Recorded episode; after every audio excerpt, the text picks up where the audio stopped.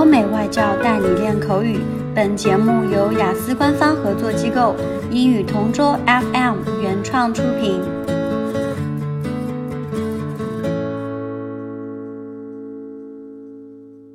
This is English Partner Topic Answers recording. For further information, please visit our website englishpartner.taobao.com. Describe a toy you received in your childhood. I had a lot of toys when I was young, but my favourite would have to be my teddy bear. The teddy bear my mum bought me was brown and he had a bow tie around his neck. It wasn't too big, so I could carry it around with me wherever I went. The teddy bear was given to me as a Christmas gift, and I have carried it with me almost anywhere I went.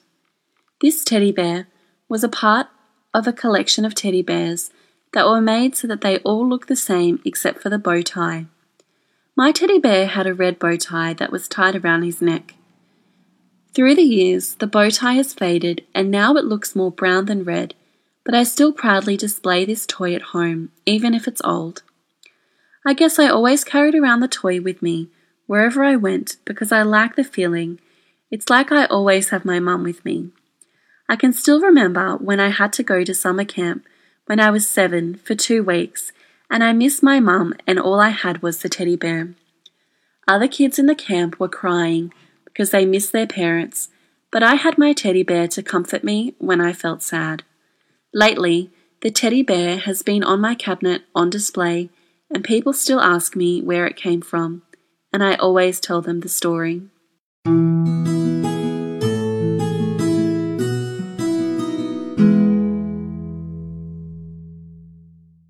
Describe a toy you received in your childhood. When I was a little boy, my dad gave me a kite.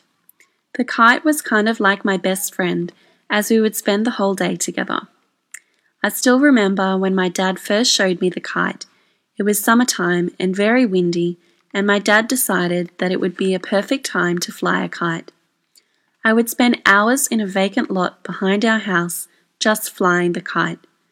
The kite was brightly coloured, so when you are flying the kite, it's easy to spot from far away. I remember when my friends would all take out their own kites and we would fly our kites. We felt like we were flying in the air like the kites were. It was quite fun and would keep us entertained for hours. I guess it was a simpler time. Nowadays, I don't see too many kids playing with traditional toys like kites.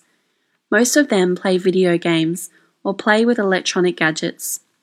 Most kids today stay inside all the time and barely have time to go out of the house and play outside. I still cherish the time I spent with my friends, just having fun playing with our kites. I could say that we were healthier back then, since we would spend time outdoors breathing the fresh air.